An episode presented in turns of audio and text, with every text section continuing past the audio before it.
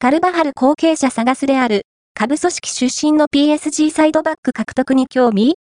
レアル・マドリード、スペイン一部が、パリ・サンジェルマン、PSG、フランス一部に所属するモロッコ代表ディフェンダーアクラフ・ハキミ25の獲得に興味を持っているようだ。クラブの番記者であるマリオ・コルテガナ氏が伝えた。マドリード下部組織出身のハキミは、ボルシア・ドルトムントやインテルで評価を高めて、2021年夏に PSG へ加入。